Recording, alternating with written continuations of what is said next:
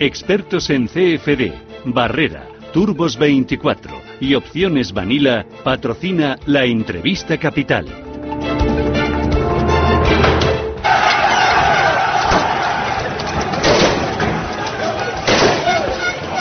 Los agricultores están al límite después de unos años muy duros de crisis y tras cuatro años de recuperación 2019 ha supuesto un paso atrás para el campo español. Los malos datos de empleo conocidos esta misma semana han sido la puntilla para un sector que ha comenzado a movilizarse para tratar de encontrar un salvavidas en un barco que zozobra. Están eh, convocadas hoy por parte de agricultores, por parte de ganaderos, manifestaciones en varias comunidades. Nos acompaña aquí en Radio Intereconomía Pedro Barato, que es presidente de la Saja. Don Pedro, ¿qué tal? Muy buenos días. Hola, buenos días. Eh, yo no sé si están ustedes al límite de la rentabilidad, al límite de las fuerzas, eh, al límite de trabajo, de tirar la toalla. ¿Qué está pasando? Bueno, lo que está pasando es que estamos en un país donde cuando se toman decisiones durante mucho tiempo, pues luego vienen estas consecuencias, ¿no? Estamos en una situación donde estamos siendo moneda de cambio de cualquier cosa. De cualquier cosa estamos siendo moneda de cambio. Ahí tenemos aranceles de Trump, ahí tenemos el Brexit, ahí tenemos los acuerdos con países terceros. Aquí todo el mundo viene a ver qué puede sacar de los fondos de la agricultura y de la agricultura ya se puede sacar poco. Aquí queremos montar un ministerio de transición ecológica y se hace a costa de quitar la agricultura otras competencias. Siempre es lo mismo. Y luego, en, en base a la rentabilidad, pues ya llevamos dos años consecutivos donde la renta está cayendo. El año 2019 ha caído el 8,6%. Imagínese lo que eso ocurriría en otros sectores si, si, si cayera la renta un 8,6%. Y luego, pues, eh, decisiones que no llegan y luego, pues, también todos estos señores vienen a hacer decretos leyes, que estos decretos leyes, como el último del, salario mínimo interprofesional de los 900 euros y luego la subida de los 900 a los 950, pues viene a dar la puntilla a un sector que desde luego eh, no necesita este tipo de decisiones, necesita otros. Claro, porque lo del salario mínimo interprofesional se está haciendo bastante daño. Tengo entendido que el 44% de los asalariados en la agricultura cobran el salario mínimo y estas subidas que ha venido aplicando el Ejecutivo a ustedes eh, les está machacando. Yo creo que aquí hay que hacer, eh, dejar claro una cosa, que nosotros en los convenios colectivos que tenemos, menos una provincia o dos, el año 2019, toda la gente, todos los trabajadores estaban por encima del salario mínimo interprofesional. ¿Dónde está el problema? El problema está fundamentalmente en los eventuales, en esas campañas de cítricos, en esas campañas de melocotón, en esas campañas de frutas y hortalizas, donde llevamos unos años muy, muy complicados de rentabilidad. Y si a eso le suma que se incrementa el salario el 30% directo por el salario mínimo interprofesional, más luego lo que son las cuotas de la seguridad social, pues el incremento del salario ha sido realmente del 42%. ¿Qué es lo que ocurre? Pues lo que ocurre es que mm, ante tanta ante tanto problema, pues están, estamos reconvirtiendo en nuestro país a otros sectores que desde luego no tienen mano de obra y por otro lado abandonando, como este año por ejemplo, mucha aceituna se ha quedado sin recoger porque no es rentable. y eh, perdiendo empleo, es una auténtica sangría. El sector ha sido el único que destruyó empleo el pasado ejercicio, ¿no? 11.000 parados más, tengo entendido. 11.000 pagos más, pero las consecuencias del salario mínimo interprofesional del primero y del segundo son más de 50.000 empleos. Y concretamente, en el sector agrario casi 25.000. Y concretamente, en los hechos que ocurrieron ayer, desgraciados hechos que ocurrieron ayer en Extremadura, pues más de 15.000. Por lo tanto, mm, yo creo que no he visto ninguna voz eh, condenando los, los, lo que ocurrió ayer en Extremadura eh, con los agricultores, el señor vicepresidente, que, que tanto eh, decía de las fuerzas de orden público en Cataluña y en otras zonas, todavía no he visto nadie del gobierno que haya pedido por lo menos disculpas a, a, a, los agricultores. ¿no? Y en segundo lugar, pues eh, todo este desempleo que, que, se está destruyendo, desempleo que no se recupera, porque esto no es una fábrica que empieza a, de nuevo a, a producir mañana cuando se destruye en el campo, cuesta muchísimo, muchísimo tiempo y esfuerzo el volver a recuperar. Claro, cuando usted dice no veo a nadie del gobierno pedir disculpas, eh, ayer escuchábamos al, al, ministro de Agricultura, a Planas, eh, yo no sé si echar balones fuera. Quiero que le escuche. La situación eh, que sufren en este momento los agricultores, al menos la perciben así, agricultores y ganaderos, yo creo que tiene varias causas. La primera es la volatilidad de los precios.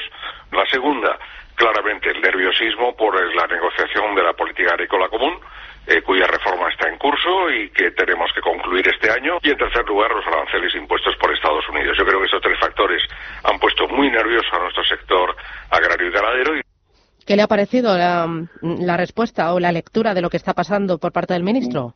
Bueno, yo creo que es una lectura que en algunas cosas tiene razón, pero el tema de los aranceles eh, estamos viendo como otros países de la Unión Europea, pues sus productos hegemónicos no han tenido eh, la consecuencia que, que, hemos tenido nosotros, como por ejemplo Italia en el aceite, o como por ejemplo Francia con sus vinos espumosos y en particular el champán. Yo creo que aquí ha habido eh, dejación de funciones eh, durante todo este tiempo que no hemos hecho, eh, eh, no, vamos, no hemos hecho los deberes. Y luego encima si estamos buscando y provocando con todas las cosas a Estados Unidos, que es quien marca los aranceles, pues al final esos aranceles pues se van a seguir poniendo e imponiendo a nuestro país. Y en política agrícola común, pues yo creo que ya está bien, ¿no? Política agrícola común, vamos a ver qué pasa este mes con el tema del presupuesto y vamos a ver qué lo ocurre en el futuro. Pero que no se puede hacer, claro que se puede hacer. Usted recordará la crisis que tuvimos en el sector lácteo. Eh, no es que eh, se dio toda la solución, pero nos sentamos en una mesa todos los todos los eslabones de la cadena, productores, industriales, distribución, y algo se hizo. Yo creo que siempre se puede hacer algo ¿eh? por intentar, por lo menos, que los precios que perciben los agricultores pues tengan un mínimo de rentabilidad. Y si son tan valientes para hacer un decreto ley, para eh, poner el salario mínimo interprofesional, que sean tan valientes para hacer un decreto ley por el cual no se pueda vender eh, un producto por debajo de los costes de producción. Aquí hemos visto estos días cómo, eh, de acuerdo a situaciones internacionales, como eh, todo el tema que concierne al, al, área del petróleo, pues rápidamente sube. La luz sube, los fertilizantes suben, los tractores suben, las ruedas suben, todo sube menos lo nuestro, que se mantiene o baja. Eh, enseguida hablamos del tema de los costes de producción, que me interesa mucho y sé que a ustedes les está asfixiando, pero cuando eh, usted pedía valentía, eh, ¿se han sentido totalmente desatendidos por parte del Gobierno en temas tan importantes como los aranceles de Trump, como el Brexit, como las barreras comerciales por el veto ruso, como el tema también de la PAC? ¿Se sienten ustedes desangelados? Hombre, eh, no es que nos sentamos exagerados, a las pruebas me remito. O sea, en el tema de los aranceles, ahí está, eh, venimos diciendo que hay que sacar eh, lo que es el los productos alimentarios o agroalimentarios de esa negociación de la Organización Mundial del Comercio. ¿Qué tendrá que ver las ayudas de Boeing y las ayudas de Airbus para que los aranceles los pague el aceite de oliva español, el vino o el queso. ¿Qué tendrá que ver, Dios mío? Eh, hay que sacar eh, ese tipo de situaciones de esa OMC que encima Estados Unidos no cree en ella. Pues sáquenla y desde luego si tengo un problema agroalimentario, pues vale, pues un problema alimentario, pero que, hay un problema de aviones y el problema de los aviones lo pague el aceite de oliva, yo creo que eso, eh, el aceite de oliva o, otro, o otros sectores, ¿no? Por lo tanto, yo creo que ahí no, no, no, no, no se ha hecho lo, lo que hay que hacer. Y luego, pongo uno más que ejemplos. La que el, lo que decía el ministro, eh, todo el tema, o el veto, o el veto ruso. El veto ruso fue un problema con Ucrania, un problema de gas. Y sin embargo, quien sale perjudicado son las frutas y hortalizas españolas. Por lo tanto, yo creo que no se puede mezclar, y nunca mejor dicho, las churras con las merinas.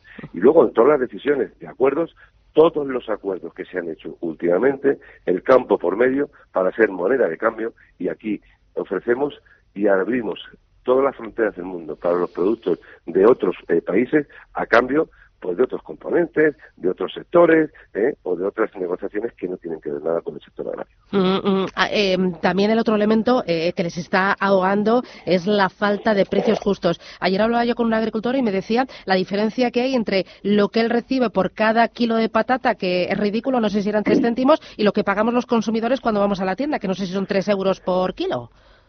Bueno, pues eso es sencillo. Todas las comunidades autónomas y el propio eh, Ministerio de Agricultura tiene lo que es el baremo de los costes de producción. Oiga, aquí, ¿usted cree que un coche se vende por debajo de los costes de producción? No. ¿Usted cree que un televisor se vende por debajo de los costes de producción? No. Aquí todo lo que se hace, eh, usted compra una casa y se vende por debajo de los costes de producción? No. ¿Eh? Pues aquí lo que hace falta es poner la tabla y decir, oiga, aquí sector industrial, sector de la distribución, ¿eh? no se puede vender un producto por debajo de los costes de producción. Eso eh, puede sonar raro en un mercado abierto, en un mercado liberal, en un mercado, pero es que nos llevan a eso, porque si no es imposible la supervivencia del sector. Y aquí siempre es lo mismo. Para un año, si las patatas valen dinero un año, cuatro no vale. Si aquí eh, la leche vale un año de dinero, cinco no vale. Hemos tenido unos años de aceite a cuatro euros, ya llevamos unos años que no llegamos ni a dos. Por lo tanto, yo creo que se pueden hacer cosas y lo que hace falta es transparencia, transparencia, transparencia en lo que usted decía, en lo que el consumidor eh, paga y lo que el, lo que el agricultor recibe. Eh, don Pedro, eh, agricultores, ganaderos se van a seguir manifestando. ¿Hasta dónde ustedes están dispuestos a llegar y qué es lo que le piden al Ejecutivo? Bueno, pues eh, hoy eh, se siguen con las movilizaciones, concretamente en la provincia de Jaén eh, y en otras provincias de España, pero concretamente Jaén será una de las provincias que más saldrá aquello hoy por esa crisis que tiene el sector del aceite fundamentalmente. Y nosotros lo que pedimos es que, primero, el salario mínimo interprofesional es una barbaridad de la forma y, y en la cuantía. Por lo tanto, o se retira para el sector agrario o se compensa para el sector agrario. Y compensarlo se puede compensar vía cuotas, en este caso, de seguridad eh, social. Y se puede hacer. Y en segundo lugar, estamos pidiendo que desde luego eh, todo lo que es eh, con respecto a precios hay que sentarse, hay que sentarse y ver la cadena eh, entera desde que se desde que se produce hasta que se vende. Y ahí hay que llegar a los acuerdos normales que se llegan como están llegando acuerdos en Francia o acuerdos en Alemania donde eh, la industria la distribución todo todo el mundo pues eh, se pone un precio razonable para que el agricultor pueda vivir. Si el agricultor no puede vivir, al final lo que va a ocurrir es que un sector tan dinámico como el sector agrario y que tanto ha dado a nuestro país, pues está en peligro, en peligro de extinción. Pues don Pedro Barato, presidente de Asaja, gracias por atendernos y que tengan ustedes muchísima suerte. Gracias, un abrazo. muchas gracias. gracias. Hasta pronto.